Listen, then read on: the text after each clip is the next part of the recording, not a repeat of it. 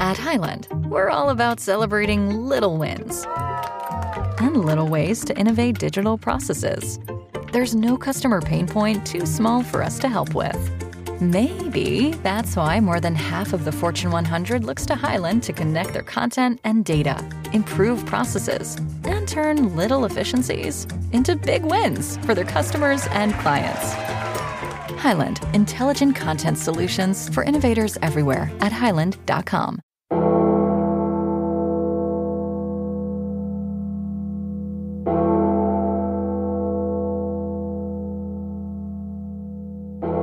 Millern Talk, der Abendblatt-Podcast rund um den FC St. Pauli.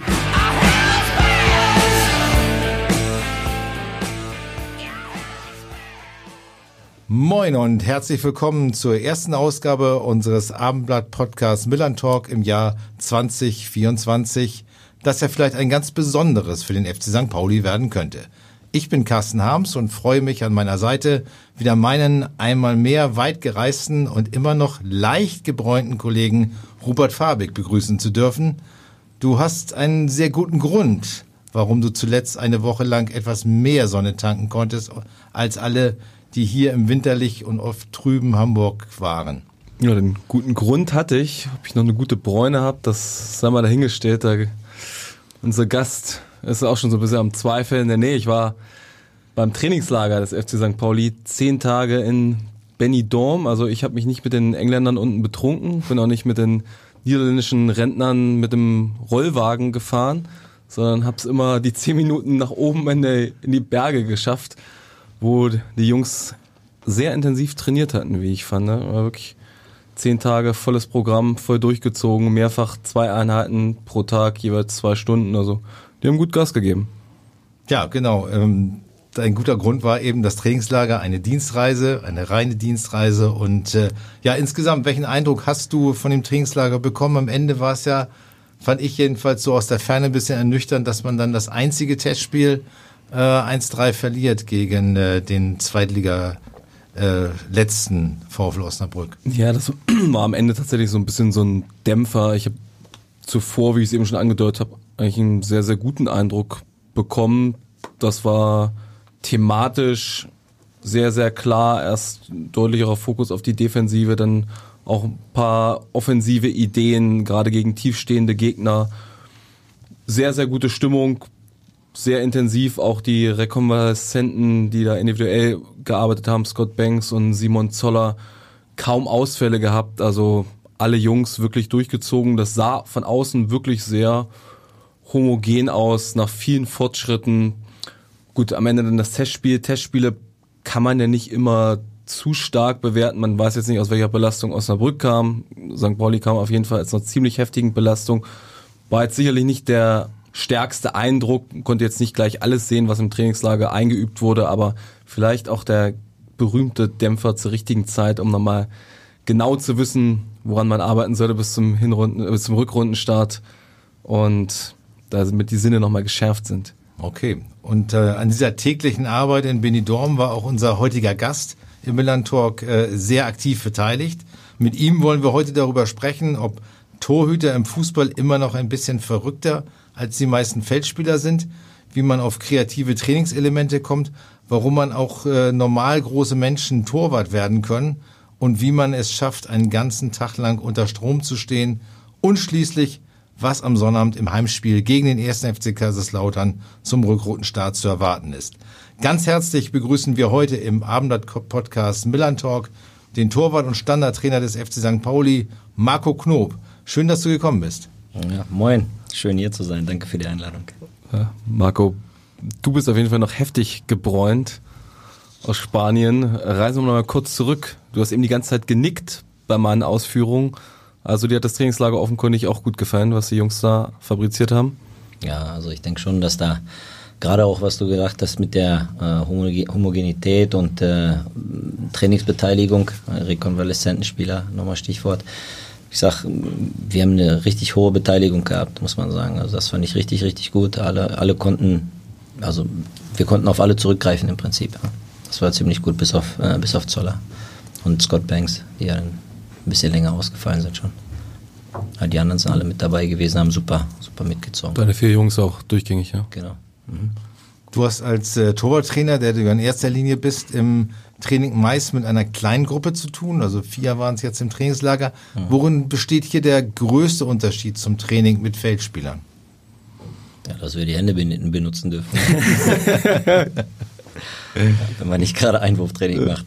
Nein, Quatsch. Äh, du hast dadurch natürlich ähm, viel mehr die Möglichkeit, auch in, ins Detail zu gehen, weil du einfach dich auf, äh, auf, bestimmte Dinge wirklich dann noch mehr konzentrieren kannst. Ähm, die Jungs untereinander äh, haben auch die Aufgabe, sich gegenseitig auch zu coachen. Also das Vertrauensverhältnis zwischen denen ist auch natürlich extrem gegeben da. Und ich bin auch wirklich absolut happy mit der, mit der Gruppe, die ich da gerade habe. Das ist ein wie schon gesagt, ein riesen Vertrauensverhältnis, die pushen sich gegenseitig, loben sich, fordern aber auch äh, bestimmte Sachen sich gegenseitig ein. Und von daher haben wir eine wirklich ganz gesunde Arbeitsatmosphäre. Das finde ich auch sehr, sehr offensichtlich. Also war jetzt auch nicht nur in Spanien der Fall, sondern auch wenn man an der Kollau vorbeischaut oder auch im Spielen im Nachgang zwischendrin sieht, die Jungs verstehen sich alle richtig gut. Hm. Also Nico Vasie im Tor, Sascha Burchert als Ersatztorwart, Sören Ahlers und jetzt zwar noch euer Torwart von der zweiten dabei. Beim Nachnamen musst du mir mal helfen bei der Aussprache. Kevin der Vorname? Yen J. Yen J. Mhm. Sehr gut. Und die haben wirklich gut mitgezogen im Trainingslager, haben sich gegenseitig motiviert, gegenseitig geholfen, besser zu werden. Trotzdem ist es natürlich so, auf dem Feld kann jeder Spieler theoretisch zumindest auf eine Einwechslung hoffen. Im Tor ist es schon sehr selten. Da muss schon eine Sperre kommen, muss eine Verletzung kommen oder der klassische Pokaltorwart wie moderierst du das, dass da wirklich auch alle Jungs motiviert bleiben und mitziehen? Also es ist schon wichtig, dass da eine, eine Klarheit ähm, relativ früh entsteht und ähm, natürlich bist du davon abhängig, dass auch äh, der zweite oder der dritte auch dann in dem Moment diese Rolle dann auch akzeptiert. Ähm, wenn du immer nur einen hast, der von hinten oder stänkert oder quertreibt, dann wird das extrem schwierig, auch eine gute Atmosphäre dann da zu kreieren. Das ist, äh, das ist ganz klar. Mhm wie gesagt, also ich habe das Glück, äh, dass das, dass wir in der Gruppe eben Leute haben, die es total sportsmännisch sehen und äh, dann eben auch nach der Leistung äh, wissen sie, dass sie aufgestellt werden, wo aber auch natürlich im Vorfeld ganz klar gesagt wird, okay, der ist Nummer eins, der ist Nummer zwei, Nummer drei und vier ist dann auch klar. Mhm. Also mit der Nummer vier finde ich immer eigentlich ganz, ganz, ganz gut, wenn das aus dem eigenen Nachwuchs irgendwo ist. Hm, wir waren jetzt zum Beispiel im Trainingslager, ich habe Genk gesehen, äh, da hast du von den Vieren, die die mit hatten, äh, waren halt drei aus dem eigenen Nachwuchs. Das ist natürlich auch, äh, das kann ein Fernziel mal sein, ne, dass man da versucht eben die Strukturen nach unten in so zu entwickeln, dass sie dass die Philosophie und so weiter da auch durchsickert, auch vom, vom Torwartspiel, dass man dann sagt, okay, da produzieren wir jetzt Spieler, äh, wo wir dann hinterher keine Transfers äh, machen müssen für diese Position. Das das wäre natürlich die Optimalsache. Aber momentan ist es noch nicht gegeben so, dass wir sagen, äh, die sind alle so, sofort brauchbar, sag ich jetzt mal, oder integrierbar. Und deswegen ist es bis jetzt erst nur bei einem geblieben. Ja, das Optimale bei euch finde ich auch, ich habe dir mit Sascha einen zweiten Mann, der absoluter Vollprofi ist, also selber lange Zeit Stammkraft war, zweite Liga, Bundesliga und der einen herausragenden Eindruck so auch macht als Mensch und als Teamspieler, auch bei jeder Gelegenheit gelobt wird. Hm. Wahrscheinlich auch nicht grundlos im Mannschaftsrat ist. Also ich kann dem kaum was hinzufügen. Es ist unfassbar, äh, wie er sich jeden Tag eigentlich äh, präsentiert und das mit 33. Hm. Das ist nicht das, was man vom 33-jährigen Spieler äh, normalerweise bekommt äh, in der Regel. Er ist ein unfassbarer Sportsmann, also das muss man sagen, äh, total professionell. Und wie du es gesagt hast, äh, also er geht vorweg, er verlangt von keinem, was er nicht selber auch machen würde. Und das, äh, das, das nimmt man ihm halt ab. Deswegen hat er ein riesen, riesen Standing äh, bei uns im ganzen Club. Na, nicht, nur, nicht nur bei den Mitspielern, sondern auch im Staff. Und ich glaube, die Fans merken das auch, wie der, wie der halt Nico unterstützt. Ne? Konkret sieht es bei euch ja so aus, dass Nico Vassil ähm, in der Liga die Nummer 1 ist und Sascha, den wir angesprochen haben, gerade im Pokal spielt. Also jedenfalls war es in den Spielen so. Was spricht für diese Lösung und äh, warum habt ihr es bisher aber vermieden, äh, Sascha offiziell zum Pokaltorwart zu erklären? Weil bei uns jeder sich jedes Spiel verdienen muss. So einfach ist das. Und das weiß Sascha. Und nicht, dass ich denke, dass er sich irgendwie hängen lassen würde oder so, aber äh, das ist bei uns wie ein Gesetz. Und Sascha ist der spielt, wenn er gut ist. Dann. Ist gut. Ja, dazu dass er gut ist, trägt ja auch dein Training bei. Das ist, finde ich, extrem spannend immer zu sehen. Du hast wahnsinnig viele kreative Elemente dabei. Also wenn man jetzt mal links und rechts die anderen Torwarttrainings anschaut, die sind, wirken wesentlich eintöniger. Deins ist extrem komplex. Vielleicht kannst du mal ganz kurz, ich erinnere mich an ein Gespräch aus Südtirol vor anderthalb Jahren, als du gekommen bist, da hast du so deine fünf Regler benannt. Ja. Vielleicht kannst du das nochmal kurz erläutern und dann mal sagen, wo du deine Inspiration herholst. Hm.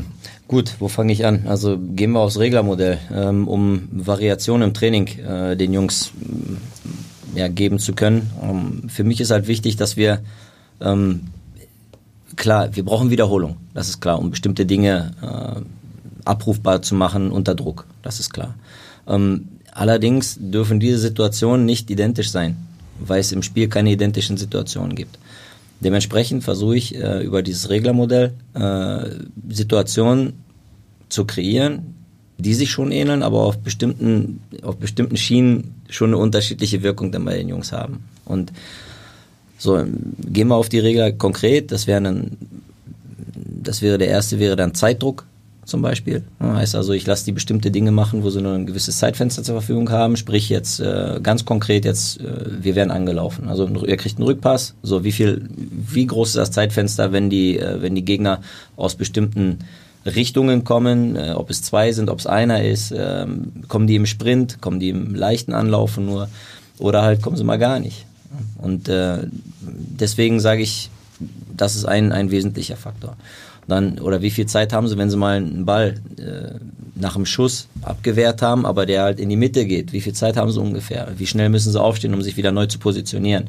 Das sind ja alles so Dinge. Also das wäre dann so ein Zeitdruckregler. Andere Sache wäre, oder nochmal dabei, wie lange ist ein Ball unterwegs? Wie lange ist ein Ball unterwegs, wenn ich bestimmte Räume bespielen will? Schafft mein Kollege das mit dem Zeitdruck, den der dann hat, während der Ball unterwegs ist, kommt ja der Gegner auch schon vielleicht wieder ran. Also, und das sind so Dinge, das, das sind, ist dieser Zeitdruckregler. So, und dann ähm, der andere Regler äh, wäre dann zum Beispiel äh, Präzisionsdruck.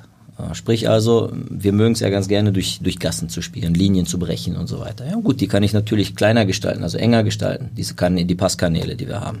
Ich habe die Möglichkeit, äh, Zielpässe einzufordern. Ne? Also ich setze sie wieder unter Druck, die müssen zwei, drei Pässe auf die Reihe kriegen und dann in ein Zieltor spielen, was dann irgendwo offen ist. Das kann näher stehen, es kann ein größeres Tor sein, kann ein kleineres Tor sein, ne? kann weiter weg sein oder es kann sich ein bewegender Spieler sein. So, und dann hast du also äh, die Distanz, die Größe oder ob bewegt oder statisch, ne, die Dynamik. So, und das sind, ist auch so bei diesem, bei diesem Druckregler. So. Was haben wir noch? Situationsdruck. Situationsdruck wäre dann mehr so eine mentale Schiene. Heißt also, ich kann bestimmte Übungsformen, kann ich auch äh, in Wettkampfmodus, kann ich das machen. Ich sage, okay, du spielst gegen ihn. Ne? Also wer kassiert jetzt mehr Tore oder wer macht mehr äh, Zielpässe rein und so weiter. Dann hast du sofort einen ganz anderen Drive in, deiner, äh, in deinem Training. Ne, das kann von der Technik her, ist okay, aber du hast so ein bisschen ach, so eine Spannung mehr da drin. Mhm. Ne? Und dann kannst du mit Belohnung, Bestrafung arbeiten. eine putzt dem anderen die Schuhe nach dem Training, ne, wer verloren hat, solche Nummern. Ne? Und tust auch was für das Gesamtgefüge wieder, das ist ganz witzig. Dann hast du noch die Möglichkeit, oh, genau, Komplexitätsdruck. Ne? Denn Komplexitätsdruck wäre zum Beispiel, mh, mm, du hast die Möglichkeit, mehrere Dinge aneinander zu reihen Heißt also, dann, dann wäre es ein sukzessive, ne, also aufeinanderfolgende Aufgaben, ne, die er abarbeiten muss. Heißt also, erst kommt ein Ball, dann muss er den abrollen zum Beispiel und dann vielleicht kommt nochmal eine Anschlussaktion, weil wir dann einen, äh, einen Fehlpass simulieren und dann hat er nochmal eine Aktion sozusagen. Also, und was du aber auch machen kannst, ist, einen Komplexitätsdruck simultan zu machen. Heißt also, während er etwas macht, bewegt sich woanders etwas und es verändert sich und er muss das auch checken in dem Moment. Und das ist ja häufig so, wie es im Spiel ist. Ja? So, und, äh, und der letzte, letzte Regler wäre bei mir, äh, den ich benutze, wäre Belastungsdruck.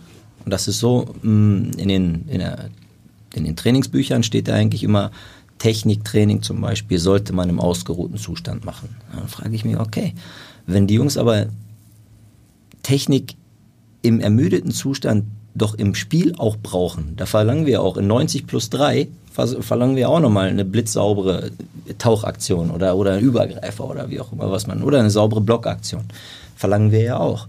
Oder dass der Ball trotzdem in den richtigen Raum mit, der richtigen, mit dem richtigen Drive gespielt wird und so. Ne? so und da frage ich mich, wenn die nie ermüdet sind, Weil es, du übst das nur im ermüdeten Zustand. Woher, wie sollen die ihren Körper kennenlernen, wie der unter diesem Druck denn reagiert? Kriegt er das hin?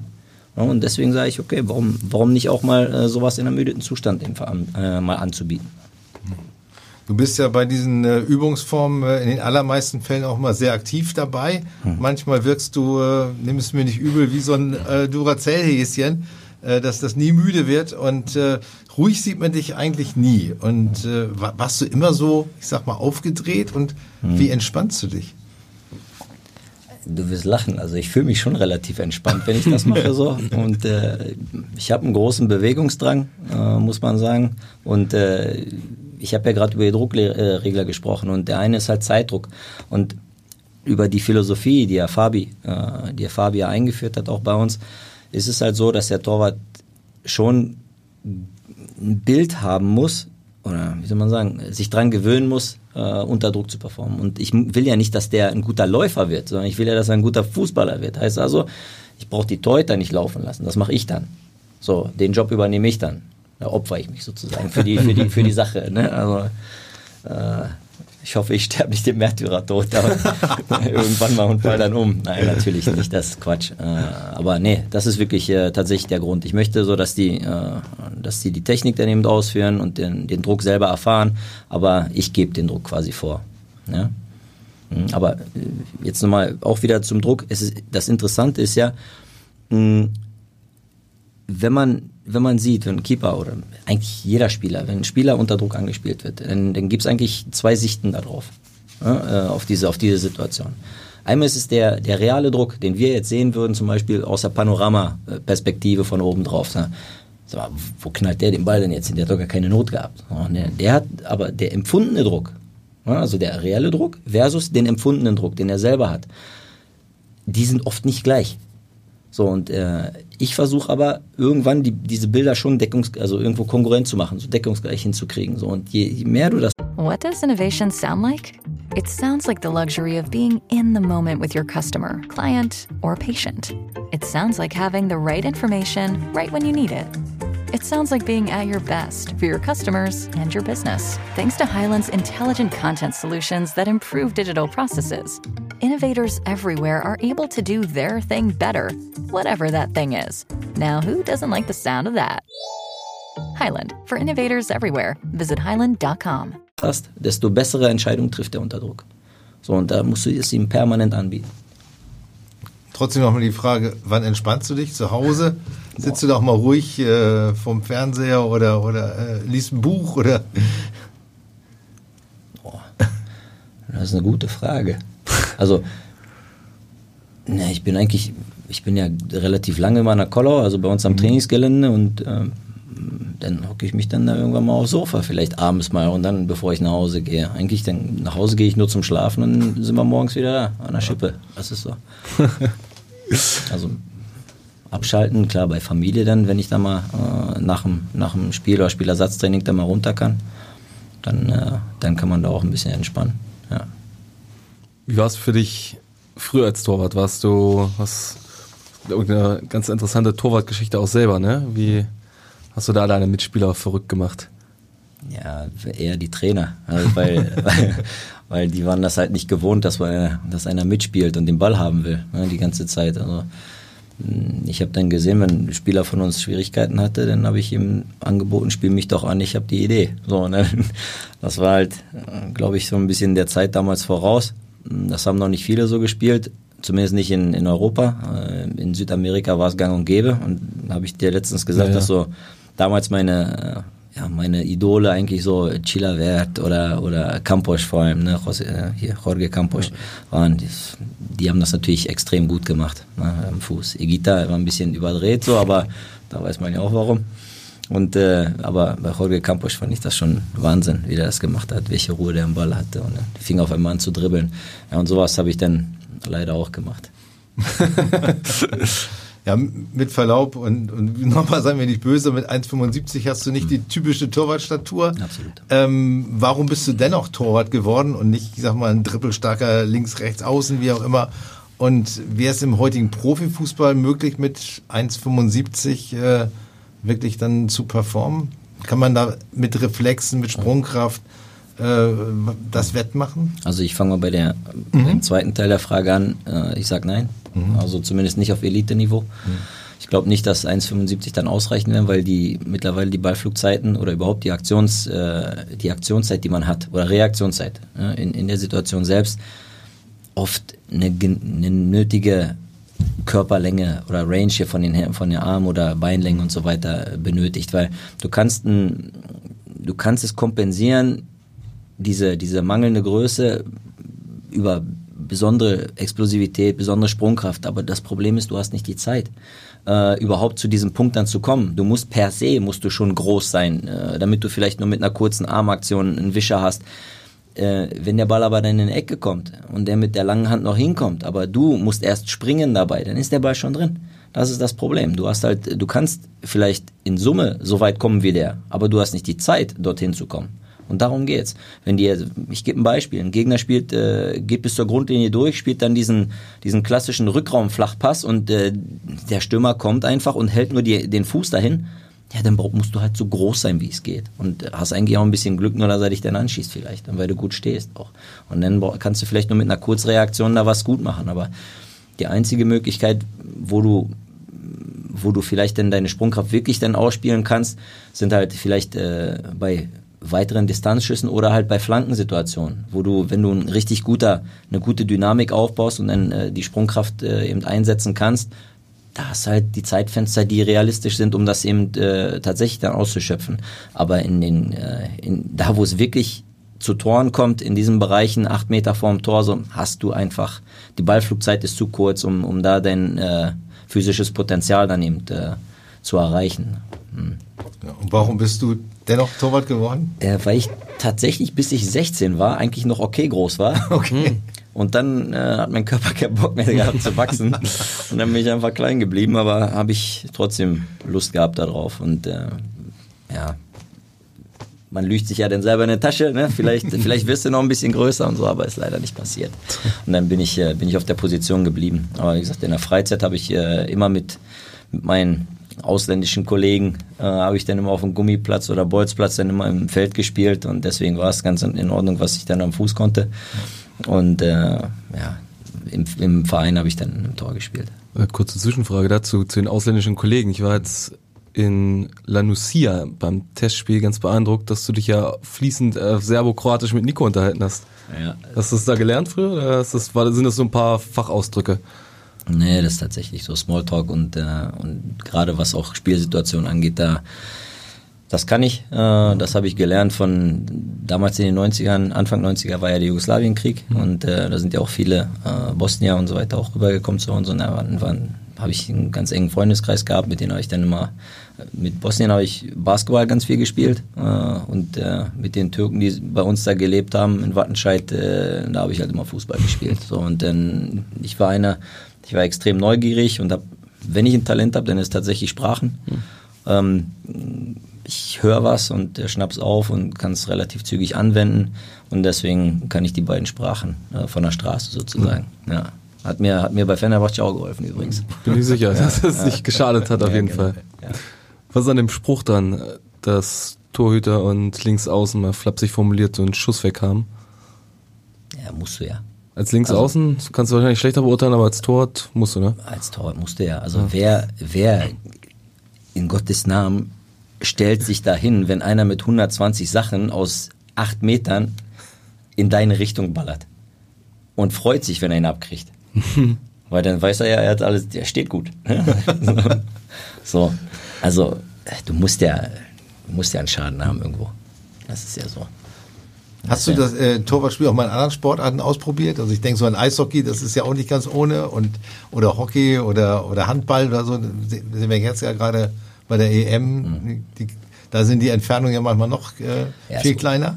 Also über Handballtorhüter brauchen wir uns gar nicht unterhalten. Okay. Die sind nochmal eine ganz andere Nummer, ja, glaube ich. Also das ist ja, ich habe ja brutalste Hochachtung vor den Jungs. Ist ja unfassbar. Das sind ja für mich so Superhelden, kannst du sagen. Ist ja unglaublich. Und ähm, wenn der eine Safe Rate hat von, von 60 Prozent oder was, das ist, Spiel, ja unfassbar. Das ist ja Wahnsinn. Aber äh, jetzt zum Beispiel Peter Cech, der ist ja, mhm. der hat ja jetzt wieder ein bisschen mit Eishockey angefangen. Ne? Ja, so aus, ja, ja. Der, aus der mhm. Kindheit mal gehabt und dann zum Fußball und jetzt wieder ist er wieder auf dem Eis. Das würde mich auch nochmal äh, interessieren, muss ich sagen. Aber das Coole ist ja, du bist ja da geschützt. Das, ich glaube nicht, dass das da, ich weiß es nicht, aber ich weiß nicht, ob das weh tut, wenn du, wenn du da was abkriegst, aber du bist ja halt schon ganz gut verpackt, so, ne? Das musst du besser wissen, Es gibt ein paar Stellen, also Hals ist äh, manchmal ein bisschen gefährlich. Und es ist natürlich unfassbar laut, wenn du das Ding an die Maske kriegst. Ja? Ja. Okay. Also das ist nicht, das ist nicht schön. Da hast du den Gong gehört. okay, nee, aber es ist äh, sensationell. Ich finde das gut, was der jetzt auch wieder macht. Ja. Der Tscheche. Ja, ja, ja. Gut, die Tschechen sind natürlich oft Eishockey-affin und, und haben das mal gelernt. Und du musst ein sehr guter Schlittschuhläufer sein als, als Torwart. Das denkt man vielleicht gar nicht, aber das, das ist äh, tatsächlich so. Okay. Ja. Ähm, kannst du mal konkret erklären, wie komplex das Torhüterspiel heute ist und was neben guten Reflexen auf der Linie und Strafraumbeherrschung noch zwingend dazugehört? Also wir Torwarttrainer ähm, versuchen das Torwartspiel eigentlich in drei bis vier Kategorien eigentlich zu unterteilen. Und äh, die erste Kategorie wäre natürlich äh, die Torverteidigung, sprich äh, wie also direkte Torgefahr. Direkte Torgefahr heißt also Schüsse innerhalb der Box, Schüsse also äh, des 16ers, äh, außerhalb des 16ers, also Distanzschüsse. Dann hast du äh, dann hast du die 1 gegen 1 Situation gehören dazu und Kopfbälle. So, also alles was direkt aufs Tor kommt, wo du es verhindern willst. Dann hast du die Raumverteidigung als zweite Kategorie. Zweite Kategorie Raumverteidigung wäre dann zum Beispiel ein Mittelfeldspieler hat einen Ball, spielt einen Steckball durch die, durch die Kette und äh, du verteidigst den Raum dahinter, so wie sagen Libero, sag ich jetzt mal, ne? Oder du musst den Ball, oder wenn er schon im 16er ist, gehst halt mit der Hand hin und, und rutscht den ab, sozusagen den Ball. Ähm, wird da über die Kette gespielt, muss halt per Kopf lösen, äh, ne? so sowas. Oder dann halt äh, Bälle aus dem Halbfeld oder oder Flanken hoch, die fängst du halt ab. So, das wäre dann indirekte Torgefahr, wo der Schütze jemanden sucht, der das Ding reinmachen soll und du fängst es da auf dem Weg dahin ab, so ohne dass es dann eben wirklich zum Torschuss kommt. Ähm, und äh, die dritte Kategorie wäre natürlich das, äh, das Mitspiel mit dem Fuß. Ja, Offensivspiel nennen wir es dann ganz einfach mal. Ähm, du bist dann quasi der erste Angreifer äh, irgendwo und äh, oder bist halt der Ankerspieler, um, um Drucksituationen vielleicht aufzulösen da geht es halt darum, dass du eine nötige Ballruhe hast, von der wir vorhin schon gesprochen haben, ne, dass du st relativ stressresistent bist, äh, bist ähm, dich traust, äh, Linien zu brechen oder in bestimmte Räume, die gerade frei werden, über, über ein bestimmtes Freilaufverhalten, dass du, in, äh, ja, dass du die siehst, erkennst und dann technisch natürlich sauber dann, äh, reinspielen kannst oder eventuell einen Schnellangriff ein, einleitest, wenn man eine Kombination aus zum Beispiel Raumverteidigung und Offensivspiel nimmt. Du fängst ab und äh, läufst bis zur Kante 16er und dann spielst du diesen Side-Volley dahinter und äh, schickst dann äh, Elias Saad in die Spur oder sowas, ne? was ja. wir auch schon hingekriegt haben. Ja. So, also ja, das sind quasi drei Großkategorien, aber für mich ist dann noch die vierte Kategorie, die man nicht immer, also die spürt man, aber man ist die schwer messbar. Ne? Das ist so die, die, diese Leadership-Mentalität oder überhaupt diese Präsenz, ne, von der man immer so schön spricht. Äh, wie coachst du eine Mannschaft? Ähm, wie wertvoll bist du für die als, als Bestandteil? Und äh, das gehört auch dazu, wie mental stark bist du. Ja? Das ist so dieser, äh, diese vierte Kategorie. So, und jetzt nochmal zur Frage. Ja, was, was dazu genau. im Prinzip hast du ja, beantwortet, ne? Ja, okay. klar, also was, ja, was neben Reflexen und Strafraumbeherrschung so dazugehört, aber das hast du ja aber die Entwicklung. Und, aber die Entwicklung dahin und äh, die hat natürlich, äh, also man kann sagen, dass äh, wesentlich mehr äh, jetzt am Fuß stattfindet, ja. also dass die Torhüter mehr eingebunden werden, insbesondere bei modern spielenden äh, Torhütern, äh, wo es die Spielphilosophie des jeweiligen Trainers natürlich, ist abhängig natürlich davon, äh, ein Guardiola zum Beispiel, wenn wir jetzt die ganz äh, High-Elite-Trainer äh, nehmen, ja, der lässt, den, lässt Ederson extrem mit einbinden. Ähm, oder äh, zum Beispiel Brighton auch natürlich. Mhm. Ne? Äh, De Serbi. Mhm. Wenn wir jetzt äh, Dings angucken, äh, Mourinho zum Beispiel, der hat damit nicht so viel zu tun gehabt, zum Beispiel, ne, den Torwart mit einzubinden. So. Da brauchtest du mehr einen, der wirklich dann diese Torverteidiger-Mentalität äh, oder auch die ja, also ein Torverteidiger ist, ne? diese Schule, eine klassische Schule. Also. Und das war für ihn völlig ausreichend. So. Der musste halt, wenn die tief stehen, musst du gut halten können, so, weil du kriegst relativ viel drauf. Ne? Und da musst du da sein. So, und äh, wie gesagt, also es hat, es geht mehr in die Richtung spielender Torwart, immer mehr und äh, auch als äh, mit dieser Libero-Funktion heißt also, dass die das Lesen, was hat der Gegner, hat der einen offenen Fuß, dann steht der Torwart ein bisschen so in der Sprintposition dahinter und lauert, ne, dass der Ball dahinter kommt Ja, und äh, muss dann eben als Libro äh, quasi wirksam werden, um, ja, um eine direkte Torgefahr dann quasi zu verhindern. Mhm. Wenn du, wenn du heute alte Aufnahmen siehst von Fußballspielen, zuckst du immer zusammen, wenn da die Rückpässe gespielt wurden und der Torwart dann entspannt den Ball aufgenommen hat? Nö, gar nicht. Äh, ich bin ja 78er Jahrgang. Ja. Äh, ich habe tatsächlich das erst noch so gelernt, ja, dass ja. das noch ging.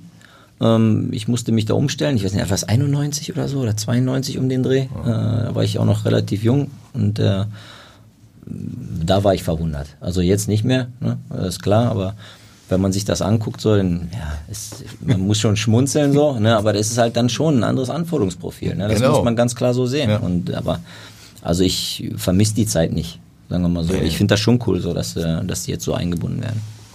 Mhm. Eure Jungs werden viel eingebunden, sind auch sehr gut am Ball. Nico hat sich da beispielsweise enorm entwickelt. Ja. Was glaubst du, in welcher Liga könnten die als Feldspieler aktiv werden? Oh, das ist echt schwer. Das ist echt schwer. Das, das kann ich, das mag ich mir nicht anmaßen, so einzuschätzen. Das ist schwierig. Also, Daniel Heuer Fernandes, mhm. so, äh, den kenne ich seitdem er ganz klein war. So, den habe ich damals im Stützpunkt in Bochum gehabt, so, bevor er zu VfL gegangen ist. Mhm. Er war bei Langdreher 04 noch Torwart. So, da hat er immer schon im Feld mitgespielt. So, dann in Bochum, weiß ich, hat er in der, in der U17-Bundesliga, hat er ein Tor geschossen oder zwei sogar in einem Spiel. Das weiß ich noch. So, also da konnte er noch mithalten. Ob es jetzt, äh, ob es jetzt noch so ist, das kann ich dir nicht sagen. Und äh, bei Nico oder Sascha, das ist schwierig. Also ich kann es nicht einschätzen. Tut mir leid, kann ich, kann ich nicht sagen. Hm. Ja. Fabian Hürzeler, euer Cheftrainer, hat dir ja auch äh, inzwischen die Zuständigkeit für Standards äh, gegeben. Ähm, Defensive aber nur. Die, die anderen macht Peter nicht mit. Mhm. Was, was ist bei Ecken und Freistößen wichtiger? Äh, was, äh, eine kreative Idee auch denn dann des Abwehrens zu, zu haben oder Vorbereitung auf den Gegner oder was, hm. worauf, worauf äh, ach, legst du da Wert? Das Allerwichtigste ist erstmal, dass sich jeder bewusst ist, dass es gerade eine brutale Gefahrenquelle ist, mhm. in der wir uns gerade befinden. Und das nächste ist, denen muss klar sein, dass wenn es ein Tor wird, kann es sein, dass 85 oder 88 Minuten gerade in der Tonne landen, weil sie 10 Sekunden vielleicht unaufmerksam sind. Heißt also dieses Mindset, äh, ne? also dieses, äh, diese, diese Einstellung zur Situation selbst, das ist Punkt 1. Punkt 2 ist, äh, kenne deinen Gegner und weiß, wie du darauf reagierst oder wisse, wie du darauf reagieren musst. Und klar, ich gucke mir den zwei Tage vorher, drei Tage vorher gucke ich mir zehn Stunden wirklich äh, Standards an und, und baue dann da die Präsentation und so weiter zusammen dafür. Und äh, versuche dann da Lösungen äh, zu, äh, also zu finden. Spreche dann nochmal mit Ole, was er davon hält, ob ich da komplett auf dem Holzweg vielleicht bin. Aber meistens, äh, meistens passt das schon. Und dann finden wir halt Aufgaben für unsere Spieler. Ich werde jetzt da nicht ins Detail gehen, aber wie gesagt, wichtig ist, das Mindset muss da sein. Äh, die Vorbereitung muss da sein, also ich muss wissen, was die für Varianten haben äh, und die stellen wir dann tatsächlich auch immer im Matchday minus eins äh, stellen wir mal die Defensivstandards und äh, Matchday minus zwei ähm, macht, macht Peter die Offensiven, mhm. ja, deswegen ist das auch nicht öffentlich, das ist klar. Mhm. Und äh, wie gesagt, da bekommt jeder von uns nochmal äh, das, was wir vorher im Video dann besprochen haben, nochmal gestellt da simulieren wir bestimmte Situationen und dann sehe ich auch, ob es so, wie ich es mir überlegt habe, wie wir es verteidigen, ob es funktioniert oder ob ich da nochmal vielleicht eine kleine Sache anpassen muss. Ich spreche dann nochmal mit ein, zwei Führungsspielern darüber, äh, wie sie sich dabei gefühlt haben. Torwart ist immer dabei. Und äh, dann einigen wir uns auf eine Sache und dann erwarte ich, dass sie es umsetzen. Hm. Bei Standards hat man ja immer das Gefühl, irgendwann müssten alle Möglichkeiten auch allein mathematisch mal ausgeschöpft worden sein. Trotzdem gibt es immer wieder neue Varianten. Siehst du noch viel Potenzial? In der Kategorie Standards? Voll. Ja. ja, brutal. Auf jeden Fall. Natürlich. Also äh, du siehst ja zum Beispiel, wo Karlsruhe auf einmal angefangen hatte damit, äh, ich glaube, die haben mit, mit sechs Mann sind die auf einmal, äh, sagen wir mal, die Ecke ist auf der linken Seite und die waren auf einmal mit sechs Mann äh, auf der rechten. At Highland, we're all about celebrating little wins and little ways to innovate digital processes. There's no customer pain point too small for us to help with. Maybe that's why more than half of the Fortune 100 looks to Highland to connect their content and data, improve processes, and turn little efficiencies into big wins for their customers and clients. Highland, intelligent content solutions for innovators everywhere at highland.com. Strafraumkante und sind da irgendwie ganz merkwürdig reingelaufen. So, dann ist ja erstmal, das, das Bild kennst du nicht, weißt du, so was machst du dann. Darum ist es wichtig, nicht nur situativ äh, Dinge immer nur zu besprechen, sondern man sagt, okay, wir haben Prinzipien. So wenn dann. Ne? Also Hast du denn, hast du, wie viele hast du in der, in der kleinen Box äh, von den Gegnern, also in der, in der 5-Meter-Box? Mhm. Wie viel hast du von denen an, an, an gegnerischen Körpern da rumlaufen? Äh, arbeiten die als Blocker, arbeiten die als Verstrecker? Das ist schon mal eine Variante, ne, wo man sagen kann, okay, wenn, dann holst du den noch mit rein da in die kleine Box und, und der soll den wegschieben oder wie auch immer, äh, dass der Torwart freier, äh, Freiraum hat. Ähm, wie viele haben sie denn als, äh, also ist da ein Kicker oder sind zwei Kicker zum Beispiel an der Situation? Schiebe ich dann, hole ich dann einen noch mit raus oder ist das sowieso nur ein Fake, was die da machen, also ein Bluff? Ne, also das sind so Dinge, das sind, da geht's dann wieder ins Detail, aber ich, ich denke schon, dass ähm, wir werden in der Verteidigung und im, in, im Angriff werden wir noch richtig interessante äh, Sachen in Zukunft auch sehen. Du kannst dich daran erinnern, ähm, wo die Welt gesagt hat, ach, das ist ja schlau, warum ist da noch keiner vorher gekommen, äh, drauf gekommen, einfach einen hin, so als ähm, Underwall-Player äh, hinzulegen. So, also ne, ja. hinter, hinter, so, jetzt können sie aber nicht mehr unten durchschießen. So, schon, ne, da, da war die mhm. Verteidigung ganz clever. Ich weiß gar nicht mehr, wer das als erstes gemacht hat, aber ich habe damals auch äh, ich fand es auch ziemlich cool. Und äh, übrigens, mh, Goalkick, ne? also äh, der normale Tor, ist ja auch eine Standardsituation. Heißt ja, du stellst. Ja. Mhm. So, und jetzt, was das für einen großen Unterschied schon macht, äh, wenn nicht der Torwart auf den Abwehrspieler den ersten Ball spielt, sondern der Abwehrspieler auf den Torwart den ersten Ball spielt, hat er wieder einfach mehr, mehr Zeit. Und der Gegner weiß jetzt nicht, wen soll jetzt anlaufen. So, das ist auch spannend. Ne? Das ist ja schon, sind ja auch so, so Kleinigkeiten, die aber eine große Wirkung mhm. haben können. Welche Rolle spielen äh, bei Standards auch äh, Elemente aus anderen Sportarten, bei denen Taktik, Positionierung, Laufwege auch eine große Rolle spielen? Also ich denke so an Basketball, ja, ja, genau. Handball, ja, Eishockey. Gut. Sehr auch. gut, ja, ja, genau. Also wir, ja, ja, das hast, hast, du schon richtig gesehen, aber ich weiß, das, äh, das haben wir nicht exklusiv. Ne? Natürlich guckt man, äh, es sind ja andere Zahlenverhältnisse, ne? Darüber mhm. wir, ne? deswegen sind natürlich wesentlich mehr äh, Varianten äh, möglich ja, äh, weil du einfach mehr Leute da auf dem, auf dem Feld hast. Ähm, da muss ich sagen, ja, Basketball mit äh, direkter Block oder indirekten Blöcken und so weiter, da, da kann man schon ein bisschen klauen, das stimmt. Ja. Mhm. Wie sieht's bei Einwürfen aus? Das ist ja auch ein taktisches Mittel bei Standards, das jetzt so ja, ja. in den vergangenen Jahren mehr an Bedeutung gewonnen hat. So ein Spieler, der so richtig flankenmäßig werfen kann, habt ihr meines Wissens nicht im Kader. Ne? Doch. Wen? Zwei. Welche? Sage ich nicht. Oh, okay. haben wir aber. Ja? ja. Habt ihr auch Varianten Das ist uns noch nicht ja. so aufgefallen, ehrlich gesagt. Nee, haben wir. Haben wir okay. tatsächlich, ja. Mhm. Ähm, wo ich in, in Dänemark war, bei Nordsjælland zum mhm. Beispiel, das ist gang und gäbe gewesen. Äh, was mich aber total aufgeregt hat, ist ja, dadurch, dass, es, äh, dass die wirklich dann jede Einwurfsituation äh, genutzt haben, wirklich als, als Gefahrenquelle äh, genutzt haben die haben ja immer dann die, die langen Kerls von hinten erstmal nach vorne geholt. Du hast total wenig Netto-Spielzeit nur noch gehabt. Das Spiel also ist total langsam geworden, ne? Ja, also ist unfassbar. Also das hat mir, das fand ich zum Beispiel nicht gut. Ähm, und ja, aber du musstest dich ja darauf, musstest dich ja darauf einlassen, mhm. weil es einfach äh, ein Teil des Spiels dort war. So, das muss man sagen. Und da muss ich sagen, oh, ich rutsche ja noch. Ja, ich kenne das Problem mit dem Stühlen. Mhm. äh, deswegen, die Ideen, die sind da sehr kreativ, auch was, äh, was Varianten angeht. Das muss man schon sagen. Da kann man ein bisschen, ein bisschen klauen gehen auch. Mhm. Das stimmt, okay. mitunter. Was sagst du heute einem fußballverrückten Kind, warum er unbedingt Torwart werden sollte? Mach's nicht. das war die ehrliche Antwort. Ja, mein, ja ich meine, überleg mal. Du hast, du, eigentlich bist du ja der Spielverderber es geht ja beim Fußball um Tore. Und du bist eigentlich der, äh, der dafür sorgt, dass da keins großartig passiert. So. Und einmal das, ne, du bist der Spielverderber. Und dir wird da, von dir wird aber verlangt eigentlich, dass du, dass du auch kein kassierst. Und du bist der Einzige, der eigentlich keinen Fehler machen darf, weil hinter dir ist keiner, der dich nochmal retten kann, also in der, in der Regel. So, und mh, mm, es gibt ja so einen Spruch, äh, ein guter Torwart äh, ist die halbe Miete ne? oder ist, äh, oder ist wie, wie 50 Prozent besser, ne? aber ja, ein schlechter Torwart ist 100 Prozent. ja. So. In die andere Richtung. So, in, ja, genau. Ja. So, ne? Das ist so ein, Hm. So, auf der anderen Seite ist aber meine Aufgabe, den Jungs so die, äh, den Spaß an dieser Situation hm, oder an dieser Position hm, irgendwo doch zu coachen, anzucoachen, anzuerziehen und so weiter und auch eigentlich gar nicht äh, diesen Gedanken, was ist, wenn es schief geht, äh, wachsen zu lassen.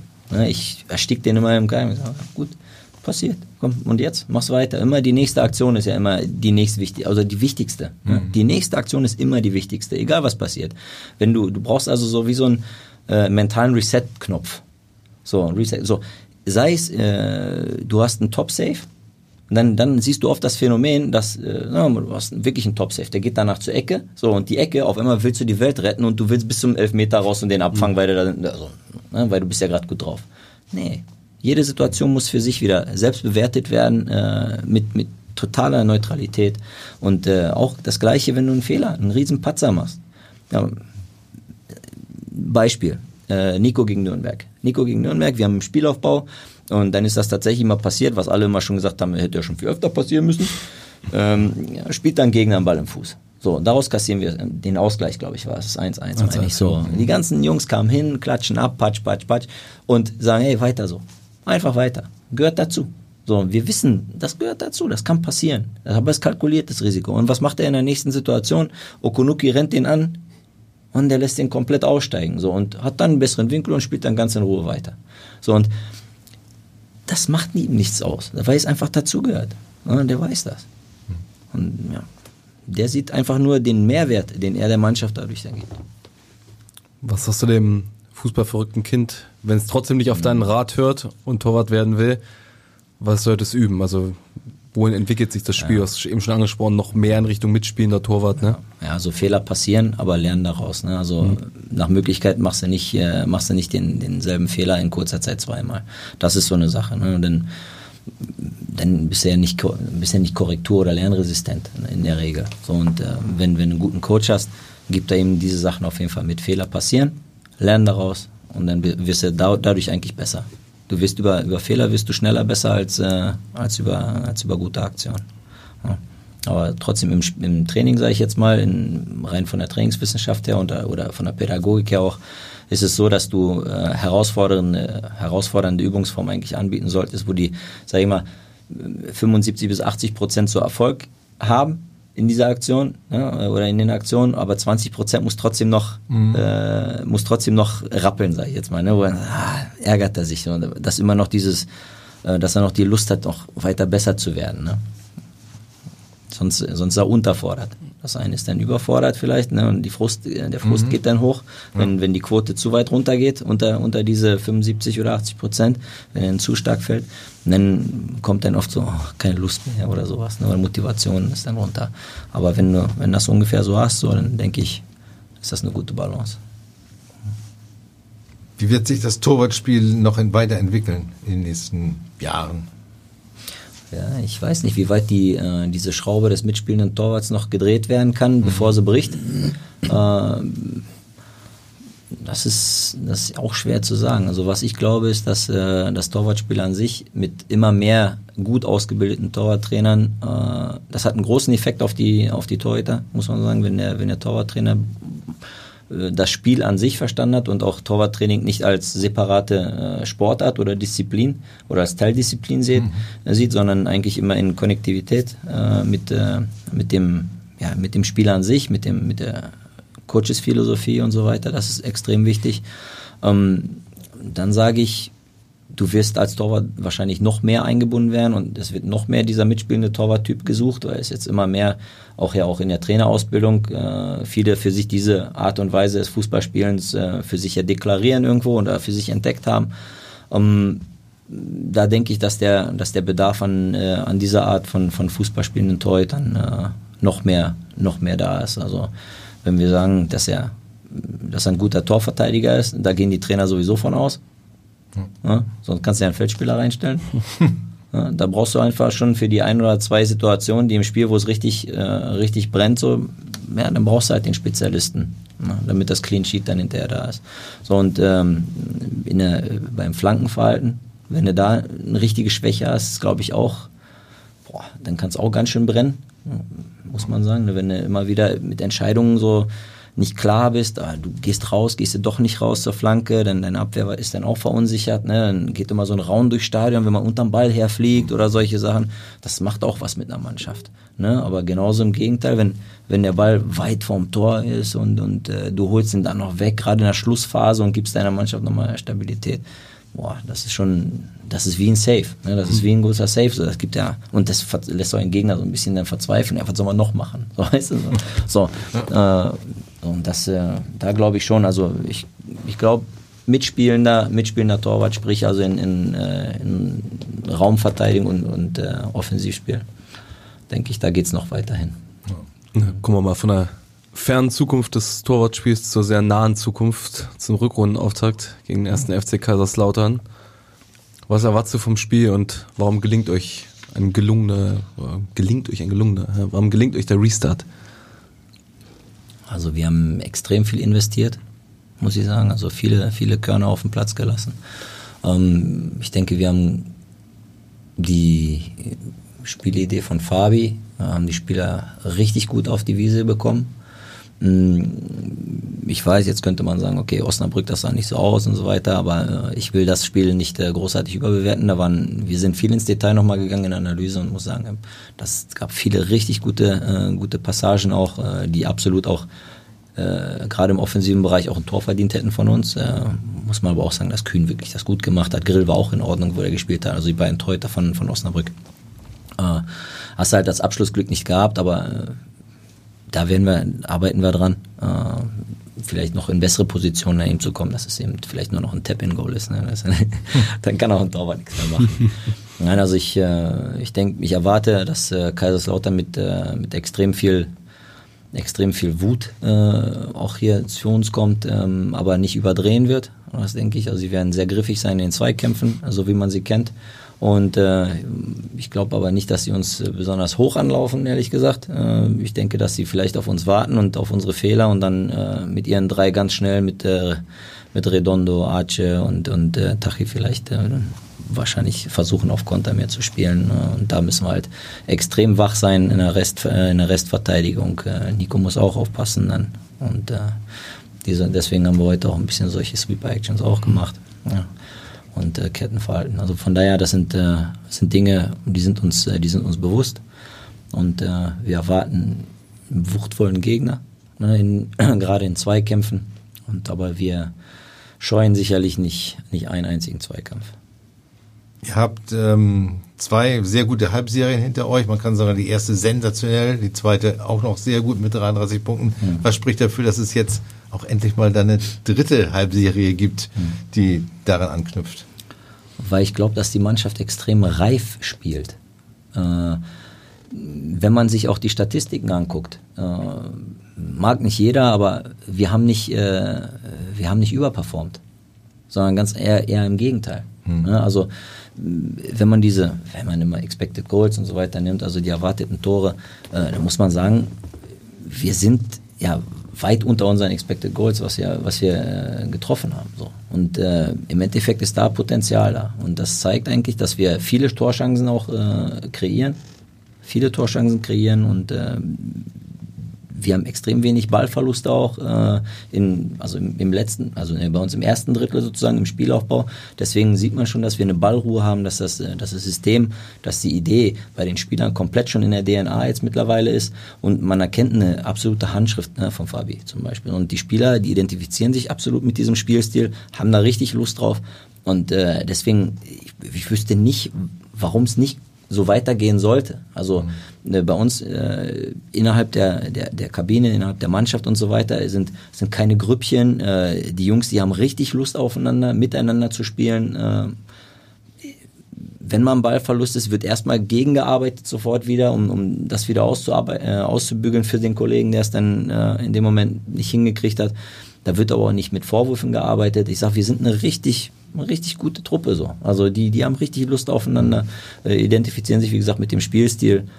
Ja, und äh, ich sag, und bei uns zu Hause finde ich schon, dass wir eigentlich auch äh, extrem gut sind. Ja. Ihr habt in der Hinrunde, obwohl ihr Zweiter jetzt seid, eigentlich einen Eindruck vermittelt, die stärkste und dominante Mannschaft zu sein.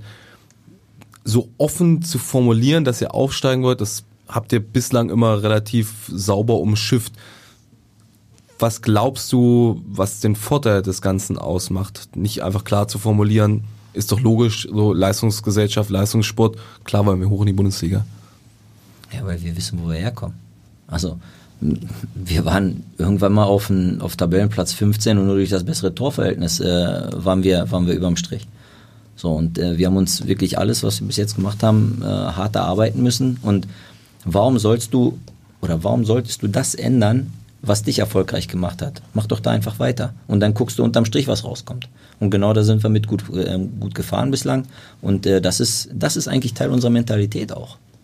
Gut, dann sind wir gespannt, äh, wie er weiter mit der Frage umgeht und äh, wer sich dann doch irgendwann mal als Erster aus der Deckung traut. Ähm, auf jeden Fall bedanken wir uns ganz herzlich bei dir, Marco. Es hat gerne. richtig, richtig viel Spaß gemacht. Ja, äh, deine, deine Zeit, die du für uns äh, geopfert hast, sage ich mal, die interessanten und äh, unterhaltsamen Einschätzungen auch. Ähm, ja, und ansonsten sage ich äh, auch unseren Hörern herzlichen Dank für die Zeit und äh, ich möchte allen ans Herz legen, unseren Abendblatt-Podcast Millern Talk kostenlos zu abonnieren. Dann werden Sie immer informiert, wann die nächste Folge online gegangen ist. Auf jeden Fall hören wir uns wieder mit einer weiteren Ausgabe vor dem nächsten Heimspiel des FC St. Pauli, dann gegen die Spielvereinigung Kräuter Fürth. Bis dahin, bleiben Sie gesund. Vielen Dank, Marco, dir auch nochmal danke und viele weiße Westen, ja, deinen Jungs. Danke, ja, tschüss. Weitere Podcasts vom Hamburger Abendblatt finden Sie auf abendblatt.de/slash podcast. What does innovation sound like? It sounds like the luxury of being in the moment with your customer, client, or patient. It sounds like having the right information right when you need it.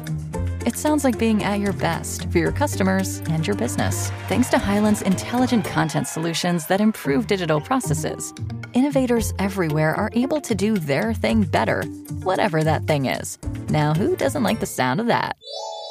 Highland, for innovators everywhere, visit highland.com.